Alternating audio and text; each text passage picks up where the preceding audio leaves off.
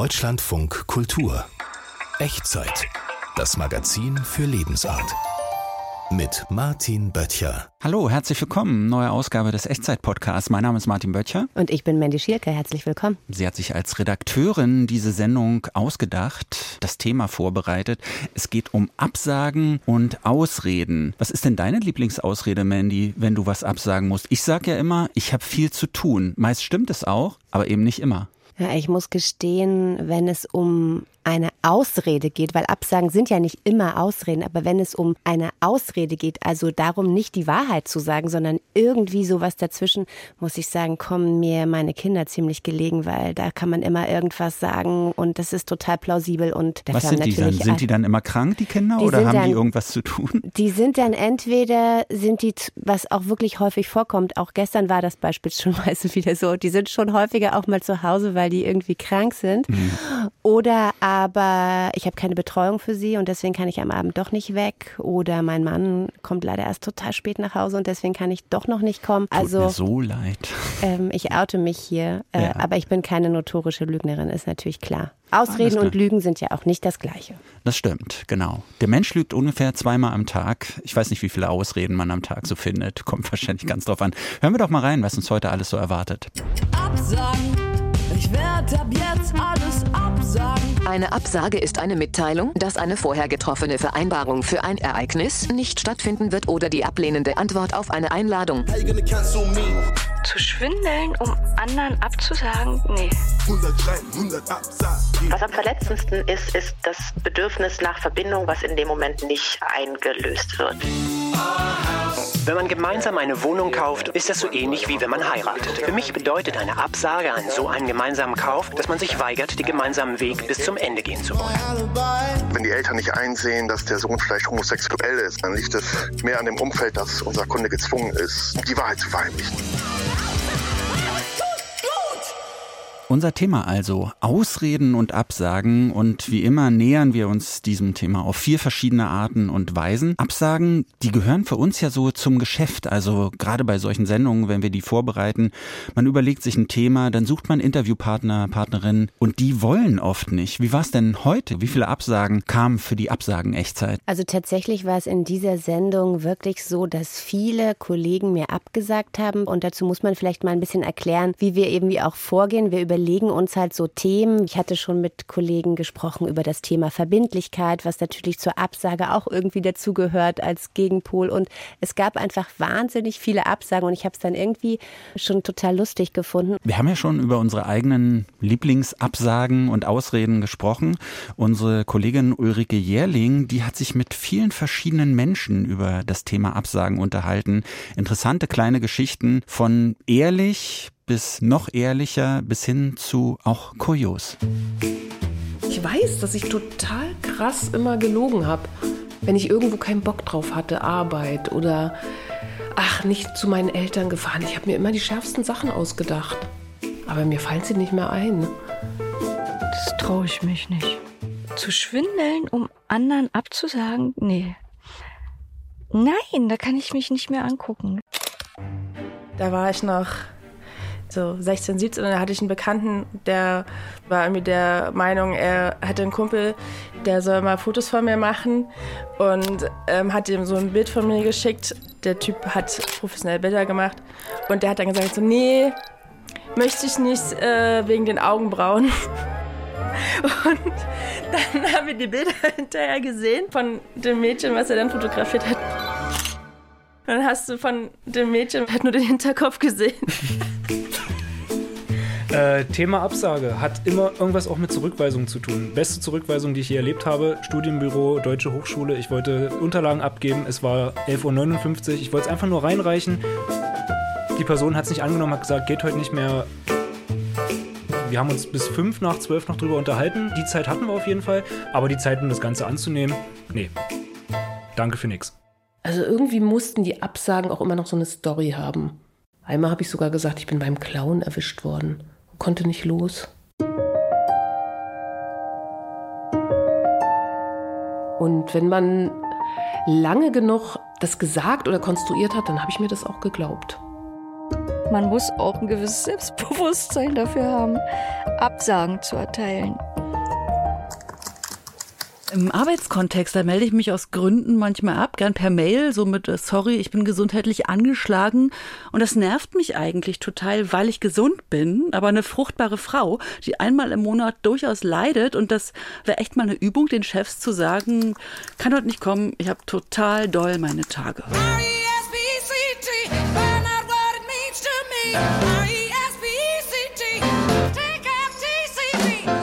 Oder aber haben wir endlich mal Wärmflaschen im Büro?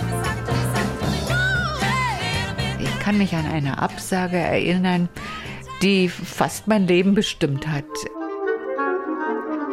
Ein fürchterliches Mobbing-Erlebnis in einer beruflichen Tätigkeit. Ich wollte einen Versetzungsantrag stellen, habe ein Praktikum gemacht und bin zurückgekommen vom Praktikum und habe dieser Chefin, die mich mächtig gemobbt hat und gerne weggemobbt hätte, gesagt, das gefällt mir nicht, ich bleibe hier. ich gehe da nicht hin. Ich habe ihr also eine ordentliche Absage erteilt, mit der dann sie leben musste. Und ab da war es ein ganz anderes Verhältnis auf Augenhöhe miteinander. Ein Mitarbeiter in meiner Zahnarztpraxis wollte zum Ramadan dreimal am Tag beten, sich eine Viertelstunde zurückziehen und dafür die Funktionsräume Behandlungszimmer, Büro, Küche in Beschlag nehmen. Und wir haben leider nach einem Abschlucken Stopp gesagt, so geht es nicht. Wir sind hier zusammen acht Stunden am Tag, um zu arbeiten. Haben darüber geschlafen und nachgedacht und eine Lösung ihm vorschlagen können, dass er zur Moschee fährt und die Arbeitszeit nacharbeitet und allen Bedürfnissen gerecht wird. Wir haben einen naturnahen Garten und die Hornissen. Und ich habe auch ein paar Apfelbäume gepflanzt und die sind jetzt im Ertragsalter. Und obwohl ich Hornissen und Wespen liebe und die Notwendigkeit ihres Überlebens einsehe. Ich esse gerne Äpfel und ich kann die nur bedingt mit ihnen teilen. Die Masse meiner Äpfel möchte ich selber haben und da mache ich Tüten rüber. Plastetüten. Und sonst knappern die jeden Apfel an. Und da sage ich nein. Ja, eine Echtzeit über Absagen, Zurückweisungen, über fehlende Verbindlichkeit. Da kommen wir jetzt zu den Emotionen. Absagen können nämlich heftige Gefühle in uns auslösen. Enttäuschung, Trauer, Wut, und bei mir ist es ganz oft so, ich bin total niedergeschlagen, wenn es Absagen gibt. Jedenfalls, wenn es um Dinge geht, die mich irgendwie interessieren oder die ich mir gewünscht hätte. Bei Sachen, wo ich vielleicht selber nicht ganz sicher bin, da bin ich auch manchmal erleichtert, wenn eine Sache abgesagt wurde. Du, Mandy, du hast dir ja das Thema für heute ausgedacht. Wie ist das mit den Absagen für dich? Was lösen die bei dir aus? Na, ich sehe das eigentlich ähnlich wie du. Ich bin auch manchmal ein bisschen überrascht darüber, wie sehr mich das auch manchmal beschäftigt, wenn mir jemand absagt, auch in so kleinen Dingen. Und weil uns das ja alle irgendwie betrifft, in jeder möglichen Lage, in beruflichem Kontext, im privaten Leben, ganz viel Absagen immer zu, habe ich mich eigentlich auch gefragt, so wie ist es eigentlich, dass man mit so einer Form von Zurückweisung auch besser umgehen kann. Und woher kommt das eigentlich, dass Menschen, die sich sonst für ja halbwegs selbstbewusst halten, irgendwie so einknicken, wenn ihnen jemand irgendwie die Mittagessenverabredung absagt? Wohl in Klammern gesagt, es gibt natürlich auch viel triftigere Dinge, die einen wirklich umhauen und zurecht umhauen. Und ich wollte unbedingt, dass wir in diesem Podcast über Absagen mit jemandem darüber sprechen, der uns dieses Gefühl, das da entsteht, besser erklären kann und uns vielleicht sogar so ein bisschen dabei helfen kann, ja, mit diesem Gefühl, zurückgewiesen worden zu sein, besser umzugehen. Carlotta Welding, die ist Emotionscoach. Sie hilft also den Menschen dabei, Gefühle besser zu verstehen und einzuordnen. Und ich habe sie gefragt, wie sie die Gefühle beschreiben würde, die eine Absage bei uns so auslösen. Ich denke, es geht dabei vor allem um Enttäuschung. Es geht natürlich auch noch um vieles andere, je nachdem, welchen Inhalt die Absage hat, ob es jetzt eher was Privates ist, eher was Berufliches. Aber ich denke, es ist vor allem eben das Gefühl, was man hat, wenn die Erwartungen, die man hatte an die Zukunft, nicht eintreten und zwar von außen bestimmt nicht eintreten. Wir alle erleben ja ständig Absagen, aber wieso fällt es manchmal so schwer, mit Absagen und mit Zurückweisungen umzugehen? Was wird da genau angestoßen? Hm. Ich denke, dass es dabei am, was am verletzendsten ist, ist das Bedürfnis nach Verbindung, was in dem Moment nicht eingelöst wird, beziehungsweise verletzt wird. Wir wollen, dass es meines Erachtens nach das Hauptbestreben des Menschen, Verbindung in der Welt erreichen. Ob das jetzt beruflich ist oder privat, ist erstmal gar nicht so wichtig. So, und was heißt Verbindung? Wir wollen gesehen werden, wir wollen geschätzt werden, wir wollen angenommen werden, so wie wir sind. Und in dem Moment, wo ich eine Jobabsage bekomme, da muss ich mir natürlich dann einen Plan B zurechtlegen. Okay, was mache ich denn jetzt, wenn dieser Job nicht zustande kommt? Das ist aber das kleinere Problem. Das größte Problem an erster Stelle, was einen so verletzt fühlen lässt, ist dieses Gefühl von Zurückweisung, dieses manchmal auch mit Scham oder Schuld. Ja, was habe ich damit zu tun? Habe ich etwas falsch gemacht?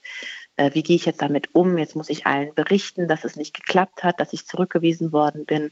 Also all diese komplexen Emotionen, die zu dem Basisgefühl Traurigkeit gehören, die sind das, was es so schwer zu überwinden macht. Sie haben es schon angedeutet, es spielt natürlich auch eine Rolle, in welchem Bereich genau diese Absage da passiert. Das ist ja mhm. tatsächlich ein weites Feld. Ähm, es gibt ganz schwerwiegende Sachen, sagen wir mal, ein Geflüchteter, der darf seine Familie vielleicht nicht nach Deutschland holen. Oder es gibt so die Absage eines Antrags auf eine Pflegestufe für ein krankes Familienmitglied.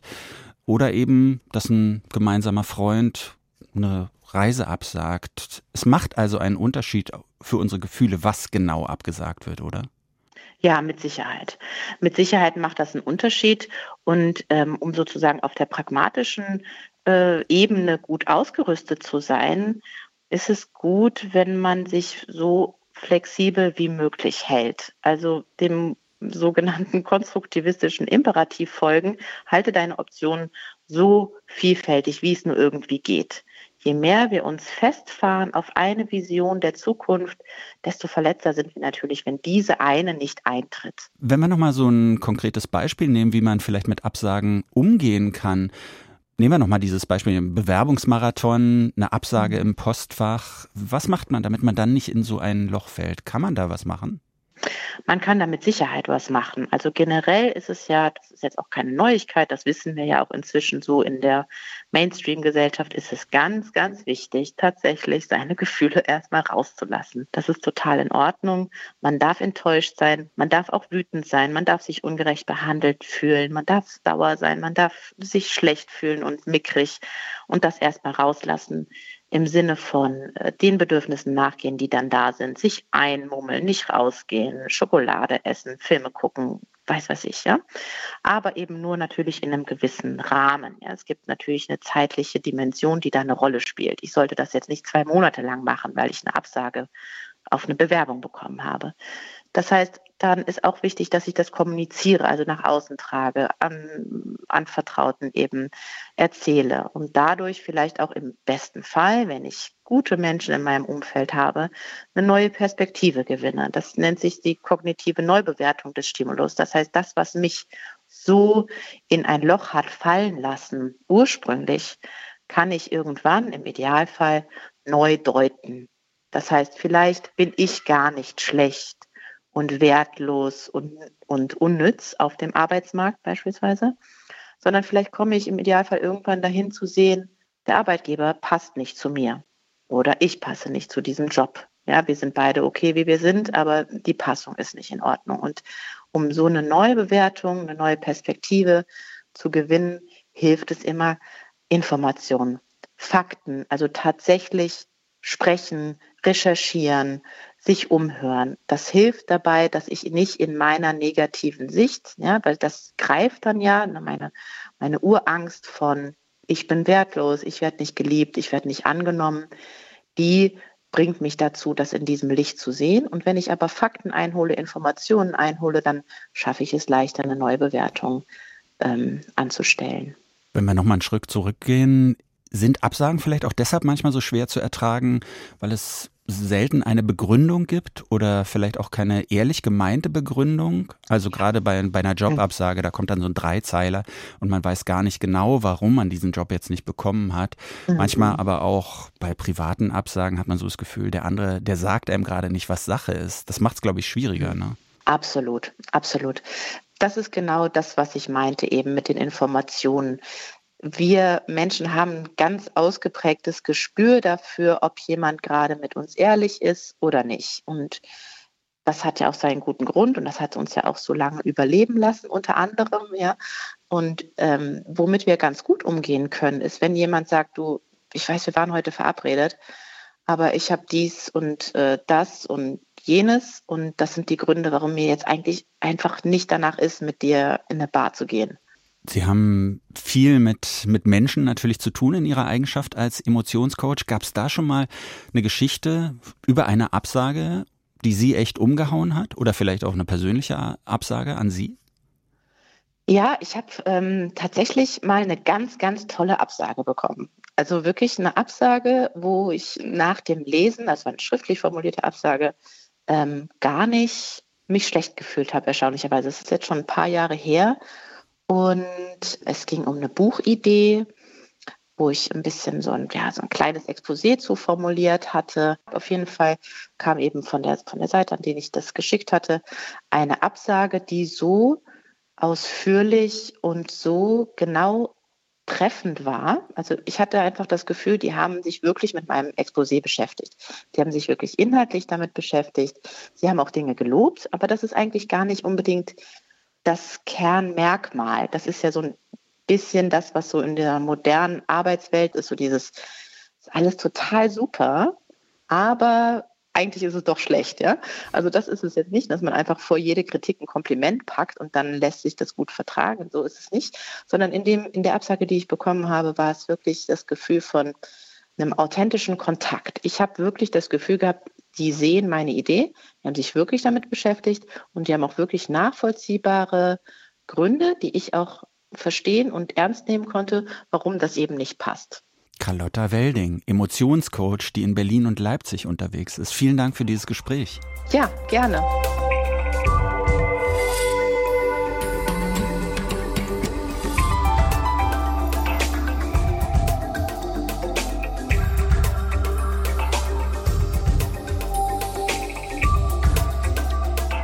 Nein, lieber doch nicht, tut mir leid, vielleicht später. Heute dreht sich in der Echtzeit alles um Absagen. Und da wollen wir auch der Absage eine Absage erteilen und uns ihrer großen Schwester zuwenden, nämlich der Verbindlichkeit. Die spielt ja vor allem in Paarbeziehungen eine große Rolle. Ich weiß das immer aus meinen eigenen persönlichen Erfahrungen. Irgendwann läuft alles auf die große Frage hinaus. Zum Beispiel, zieht man zusammen? Heiratet man, kriegt man vielleicht sogar Kinder oder kauft sich eine Immobilie zusammen. Wir haben uns für diese Sendung nicht in Deutschland diesem Thema genähert, sondern in Spanien, wo das ja nochmal ganz anders ist. Ne? Die Kollegin Julia Macher, die lebt ja seit Jahren in Spanien und sie hat auch schon öfter davon berichtet, der Immobilienkauf, der gemeinsame Immobilienkauf, da wird sozusagen eine Zweierbeziehung immer nochmal so zementiert, oder? Genau, das ist natürlich nicht nur in Spanien so, aber wenn wir über diese Themen nachdenken hier in der Echtzeit und viel mit den Kollegen und Kolleginnen hier und auch im Ausland sprechen, mit denen wir so zusammenarbeiten, dann kommt man immer gemeinsam so auf Themen. Und Julia Macher erzählte mir dann eben davon, wie in ihrer Beziehung diese Frage von, kaufen wir uns eine Wohnung oder nicht, wie sehr diese Frage irgendwie ihre Beziehung zu ihrem Mann, mit dem sie seit 30 Jahren zusammen ist, wie sie das sozusagen beschäftigt und wie sie darüber immer wieder reden und sie sich einfach auch darüber Gedanken gemacht hat, warum ist es eigentlich so, dass diese äußerlichen Merkmale irgendwie wichtig sind, um so eine Form von Verbindung auch Verbindlichkeit herzustellen oder zu symbolisieren. Und Vielleicht ist das ja eine gewisse Generationfrage. Vielleicht sehen das ja Generationen, die viel jünger sind, schon ganz anders. Aber diese Idee, Verbindlichkeit und Absage, wie das zusammenpasst, das haben wir quasi uns von Julia Macher anhand ihrer ganz persönlichen Erfahrungen erklären lassen. Diese Szene haben wir schon dutzende Male durchgespielt. Wir sitzen abends auf dem Sofa, er klickt sich auf einem Immobilienportal von Angebot zu Angebot, ich rolle genervt mit den Augen. Nicht schon wieder das Thema Wohnungskauf. Mir ist unsere etwas in die Jahre gekommene Mietwohnung zu Hause genug. Aber für ihn ist eine Immobilie maximaler Ausdruck paartechnischer Verbindlichkeit und eine Art Lebensversicherung. Es ist fester Bestandteil seines Lebensplans. einen Sohn gezeugt, den Baum noch nicht gepflanzt, aber das Haus gebaut oder zumindest gekauft. Hier in Spanien denkt man immer noch, dass man sein Leben lang den gleichen Job macht, sein Leben lang am gleichen Ort wohnt. Ich will eine Wohnung als Zuhause für uns und auch um etwas zu haben fürs Alter, aber auch um meiner Partnerin und um unserem gemeinsamen Sohn etwas zu hinterlassen. So wie Gustavo denken viele in Spanien. Über 75 Prozent aller Wohnungen oder Häuser sind in privater Hand. Auch wenn vor allem unter den Jungen der Anteil der Mieter steigt, gilt weiter, Spanien ist ein Eigentümerland. Finanzkrise hin, Gentrifizierung her, eine Immobilie gilt immer noch als bleibender Wert. Etwas von Bestand, von dem auch noch die Kinder etwas haben. Ich verstehe das nicht. Was weiß ich, ob unser Sohn in 30, 40, 50 Jahren noch in Barcelona leben will. Vielleicht ist der Meeresspiegel dann schon so weit gestiegen, dass die halbe Stadt unter Wasser steht, und auf eine dunkelgrau bis schwarze Zukunft lässt sich nicht wetten. Wobei das eigentliche Problem natürlich ein anderes ist. Wenn man gemeinsam eine Wohnung kauft und gemeinsam eine Hypothek aufnimmt, ist das so ähnlich wie wenn man heiratet. Man unterzeichnet einen Vertrag, der einen aneinander bindet. Das macht man zum gemeinsamen Nutzen, zur gemeinsamen Freude. Aber es ist eben nicht nur Freude, sondern auch Verpflichtung. Für mich bedeutet eine Absage an so einen gemeinsamen Kauf, dass man sich weigert, den gemeinsamen Weg bis zum Ende gehen zu wollen consecuencia con la relación. Vorrei comprarti una casa. Hochzeit und Haus, das ist das Dreamteam der Paarverbindlichkeit. Auch meine Freundinnen Irene und Resi haben das so gemacht. Der erste Schritt war wahrscheinlich zu fragen, willst du zusammenziehen und so richtig den Schlüssel, vorher schon den Schlüssel übergeben. Und dann für mich schon noch einmal die Ehe im Sinne von vor anderen Leuten und vom Staat zu sagen, wir sind jetzt zusammen. Echt? Also für mich das Zusammenziehen auf jeden Fall. Aber alles andere war für mich nicht so wichtig, muss ich sagen. Also weder die Wohnung kaufen noch das Heiraten.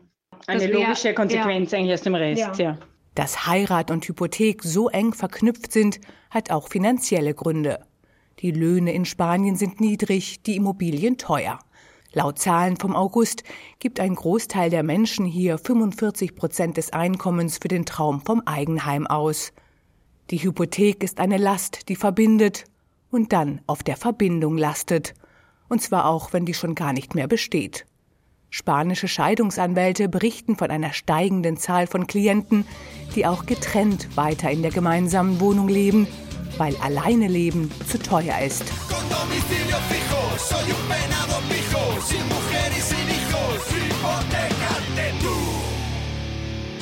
Verheiratet sind wir übrigens auch nicht. Weil ich nicht glaube, dass ein Eintrag in einem standesamtlichen Register die Liebe zum Bleiben bewegt. Und die Welt weiß ohnehin, dass wir zusammen sind. Seit über 30 Jahren. Das ist doppelt so lang wie eine Durchschnittsehe, die in Spanien 16,5 und in Deutschland 15,1 Jahre hält. Gemeinsam haben wir unsere Beziehung durch jede Menge Untiefen und Stürme geschifft.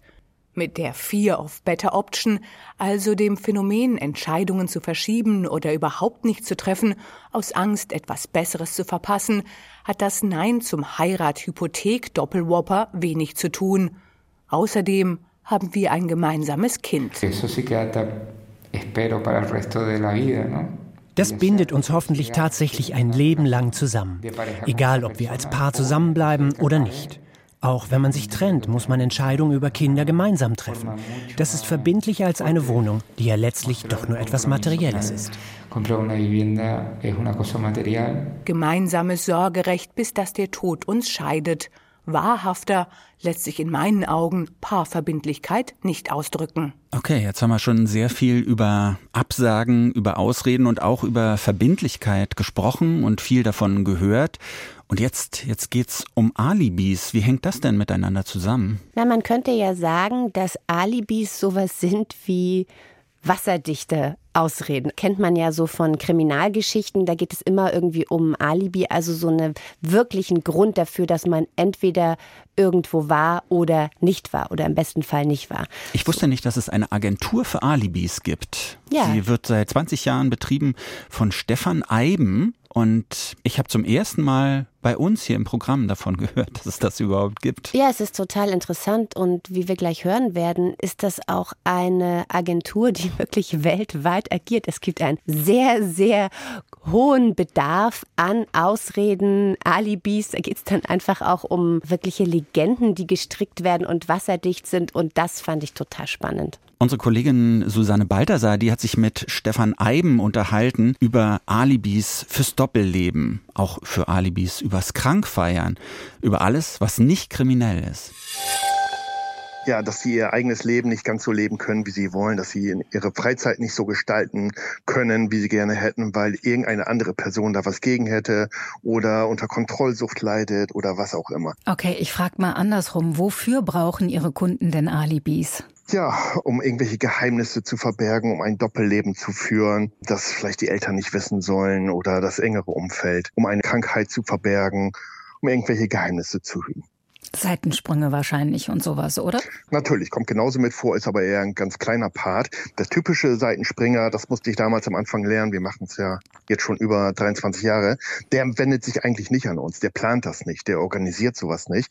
Bei uns sind eher so die Fälle mit einem ernsten Hintergrund, eine ernste Affäre, vielleicht sogar mit Trennungsabsichten oder der Partner ist seit Jahren asexuell oder es hat einen Fetisch, ähm, den man ausleben möchte, den der Ehepartner nicht wissen soll, eher solche Sachen. Was kostet denn so ein Alibi? Oh, das ist gar keine Frage des Geldes. Das ist sehr preiswert, weil wir auch genauso Schüler haben, Studenten, Hausfrauen, ähm, wie auch ganz anderes Klientel. Das geht in der Regel bei 1, 200 Euro los. Hm. Sie haben ja 1600 freie Mitarbeiter auf der ganzen Welt. Oh, ich glaube, das ist schon das Doppelte. Ach Gott. Ich glaube, das ist schon das Doppelte. Okay. Ich habe jetzt hier noch 100 Partnerfirmen, Filialen in allen großen deutschen Städten. Vielleicht äh, hat sich das inzwischen oh, auch das schon muss ich geändert. mal erneuern. Das ist auch mehr als das Doppelte. Wird denn wirklich so viel gelogen? Naja, es wird so viele Ausreden schon gebraucht, vielleicht auch aufgrund der ganzen Grenzen, der ganzen Kontrollen, die wir ausgesetzt sind, aufgrund dessen, dass man jetzt per WhatsApp Status und so weiter jeden kontrollieren kann, immer wissen möchte, wo der andere ist und es schwierig ist, seine Privatsphäre zu schützen. Ich glaube, es liegt eher daran. Es liegt in seltenen Fällen an den Kunden selber, dass die unsere Dienste benutzen, sondern eher an dem Umfeld, weil das Umfeld mit der Wahrheit nicht zurechtkommen würde. Ja, wenn die Eltern nicht einsehen, dass der Sohn vielleicht homosexuell ist, jemand Probleme damit hat, dass der Ehepartner auch einen Fetisch ausleben möchte oder was auch immer, dann liegt es mehr an dem Umfeld, dass unser Kunde gezwungen ist, die Wahrheit zu verheimlichen. Sie haben ja ein äh, ziemlich großes Netzwerk an Agenten, Detektiven und Schauspielern, Ja. die für Sie arbeiten. Wenn Sie jetzt mal den ganzen Apparat anschmeißen müssen, weil Sie eine richtig komplizierte Legende stricken müssen für einen Kunden, wie sieht das aus konkret? Was können Sie da alles machen? Wenn wir eine Firma haben, die sagt, äh, wir haben Tachte auf eine Tür, da kommen Pressevertreter und wir möchten, dass der Laden voll ist, dann schaffen wir da 40, 50 unserer Schauspieler dahin, die am Buffet sind, die gute Stimmung verbreiten, dass die Pressevertreter sehen, Mensch, hier ist ja was los in der Firma. Wir lassen dem Kunden echte Postkarten zukommen, wovon er auch immer er will, aus New York, Las Vegas, Tokio, Kanada. Er oder sie schreibt die und wir lassen die dort einwerfen. Wir haben halt in jeder großen Stadt weltweit haben wir Ansprechpartner, die sorgen dann dafür und der Empfänger kriegt halt diese Postkarte, sieht, oh, meine Ex ist mit ihrem Neuen auf Weltreise. Na klar, das ist ihre Handschrift. Wie geizig ich doch war und dass ich nicht mit ihr was gemacht habe und ja, also das sind witzige Sachen dabei. Wir verschicken Heiratseinladungen, Hochzeitseinladungen, zum Beispiel aus Las Vegas, aus Paris, Liebesbriefe. Also das wird sehr vielfältig genutzt. Sie sind mit der Alibi-Agentur ja auch international expandiert. Es gibt Filialen in Österreich, der Schweiz, Spanien und den USA. Gibt es da auch unterschiedliche Mentalitäten? Also werden bestimmte Dienste in manchen Ländern häufiger gebucht als in anderen? Ja, absolut. Also wir merken vor allem in Spanien, dass auch Personen, die über 30 sind, noch immer noch bei den Eltern wohnen und dass dort Alibis benötigt werden, um, ja, um vorzugeben, warum man nicht zu Hause ist. Weil die halt schon ewig eine Beziehung sind, aber trotzdem zu Hause nicht so ihre Privatsphäre haben. Also das haben wir in Deutschland weniger. In der Schweiz haben wir viel mehr mit Burnout zu kämpfen. In der Schweiz herrscht so eine Ellenbogenmentalität, dass Geschäftsführer sagen, ich muss hier eine Burnout-Klinik, das soll aber nicht rauskommen. Ich möchte nicht anschließend geheilt aus der Klinik entlassen werden und alle gucken mich an, sagen, das ist doch der Chef hier, der, der kann doch nicht mehr normal denken, äh, der hatte doch Burnout, ich will gar nicht, dass das rauskommt. Das haben wir deutlich mehr in der Schweiz als in Deutschland. Also es gibt schon so ein paar Unterschiede. Sie haben das ja selber schon angedeutet. Also im Prinzip äh, können die Leute, also das war Ihre Argumentation, im Prinzip können die Leute nichts dafür, wenn sie eine Alibi-Agentur buchen müssen, weil sie sich ja in einem Umfeld ja. befinden, das das quasi erzwingt. Auf Ihrer Webseite ist auch von Flunkern die Rede und dass sie Leuten aus der Klemme helfen. Aber es gibt ja auch noch die andere Seite, also die Leute, die dann quasi betrogen werden. Also ich sage jetzt einfach mal, ja. beim Seitensprung zum Beispiel ist es, glaube ich, am deutlichsten. Ist das nicht auch ein bisschen amoralisch, was Sie da machen? Ja, wenn man es so lange macht, dann kann ich das nicht bestätigen. Weil die Fälle, wenn mir die Kunden dann erzählen, dass zu Hause nur noch eine Kälte entgegenkommt, dass sie schon lange nicht mehr gefragt werden, wie es ihnen überhaupt geht, dass ihnen kein Lächeln entgegengebracht wird, dass sie jetzt jemanden kennengelernt haben, mit dem sie mal einen Kaffee trinken möchten. Wir haben ja da 60, 70-Jährige dabei, denen es so geht. Oder wo die Frau sagt, ja, mein Mann, der hat irgendwie 30 Kilo zugenommen. Seit vier, fünf Jahren rede ich mit ihm, doch mal ein bisschen Sport zu machen, wieder so viel früher. Ich empfinde einfach nichts für ihn. Sexuell, aber ich liebe ihn trotzdem ja, möchte mich nicht scheiden lassen und habe da jetzt jemanden, mit dem ich zumindest das Sexuelle auslebe. Also wo ich sage, das kann man auch irgendwie nachvollziehen. Oder wenn der Partner durch einen Unfall querschnittsgelähmt ist und es gar nicht mehr geht und sogar dann das Einverständnis von dem Partner da ist, aber er es trotzdem nicht wissen soll, äh, weil es ihm wehtun würde. Also wir haben ganz krasse Fälle. Sie scheinen Ihren Kunden ja ziemlich nahe zu kommen. Die scheinen Ihnen ja auch Absolut. alle Hintergründe zu erzählen. Beichten die Ihnen das, was Sie sich sonst nicht zu sagen trauen? Ist das so ein bisschen ja, Ihre Funktion? Absolut das merke ich, dass wir die einzige Person sind, denen sie ihr Herz auch schütten können, wo sie das Gefühl haben, alles mal sagen zu können, was ihnen auf dem Herzen liegt. Äh, Geheimnisse zu offenbaren, die sie mit niemandem teilen können. Wir bekommen Tagebücher, wir bekommen Fotoalben, Krankenberichte. Man kriegt einen extremen Einblick in das Leben vieler Kunden. Sie haben die Agentur ja Ende der 90er Jahre gegründet und ja. ich würde denken, dass die Gesellschaft in der Zeit, also in den Jahren dazwischen viel offener geworden ist. Also zum Beispiel beim Thema Homosexualität oder Arbeitsüberlastung, äh, da kann man doch inzwischen eigentlich drüber reden, oder täuscht das? Ich habe den Eindruck, das täuscht dass sich da wenig tut, dass das so Sachen sind, die von Generation zu Generation erst rauswachsen muss aus den Köpfen. Also wir haben nach wie vor jeden Monat auf jeden Fall, jede Woche wäre vielleicht übertrieben, Homosexuelle unsere Hilfe brauchen, wo sie sagen, ich bin in einem homosexuellen, feindlichen Umfeld. Ich brauche jetzt gerade für eine Weihnachtsfeier eine Partnerin an meiner Seite. Ich möchte, dass dieses Gerücht erst gar nicht aufkommt. Das würde meine Karriereleiter zerstören. Also da hat sich nicht viel geändert, habe ich das Gefühl. Ich habe mal einen Tatort gesehen, da gab es einen Mann, der hat mit Hilfe einer Alibi-Agentur ein Doppelleben geführt. Das ist dann aufgeflogen, Sie kennen den Tatort wahrscheinlich. Ja, vor vielen Jahren. Genau, das ist dann aufgeflogen, als ein Mord passiert ist. Ist Ihnen denn schon mal jemand auf die Schliche gekommen? In den ganzen 23 Jahren hat uns tatsächlich noch nie ein Kunde gesagt, aufgrund dessen, was wir gemacht haben, ist irgendwas aufgeflogen. Unsere Schauspieler sind so perfekt, die Partnerfirmen, mit denen wir zusammenarbeiten, die wissen, was davon abhängt. Wir arbeiten mit Detekteien zusammen, wir führen für Detektive Aufträge aus, schaffen Legenden, damit die irgendwo reinriechen können. Also das geht so sehr in die Tiefe und mit diesen zwei Jahrzehnten Erfahrung ist uns noch nichts aufgeflogen die Alibi-Agentur. Man möchte da eigentlich nicht Kunde sein, aber gleichzeitig vielleicht ganz gut, das im Hinterkopf zu behalten. Irgendwann gibt es vielleicht doch mal eine Situation. Das war sie schon wieder, die Echtzeit heute zum Thema Ausreden und Absagen. Wir freuen uns auf Themenvorschläge, auch gerne von unseren Hörerinnen und Hörern. Das Ganze geht an echtzeit.deutschlandfunkkultur.de. Gerne so ausführlich oder auch so kurz, wie es gerade gewünscht ist. Wir freuen uns über alles, was da kommt. Da kommt auch einiges, Mandy, ne? Ja, wir bekommen E-Mails und das führt uns auch dazu, dass wir ganze Sendungen daraus stricken. Haben wir vor zwei Wochen gemacht. Da ging es um das Rechts-Links-Schema, wenn ich mich richtig erinnere. Man kann auch viele Folgen der Echtzeit hören, immer zu einem Thema in der DLF Audiothek App. Da finden sich auch unsere Serien. Oder man hört uns gleich im Radio jeden Samstagnachmittag um kurz nach vier geht's los im Deutschlandfunk Kultur. Vielen Dank fürs Zuhören, sagen Martin Böttcher und Mandy Schierke. Tschüss. Machen Sie es gut.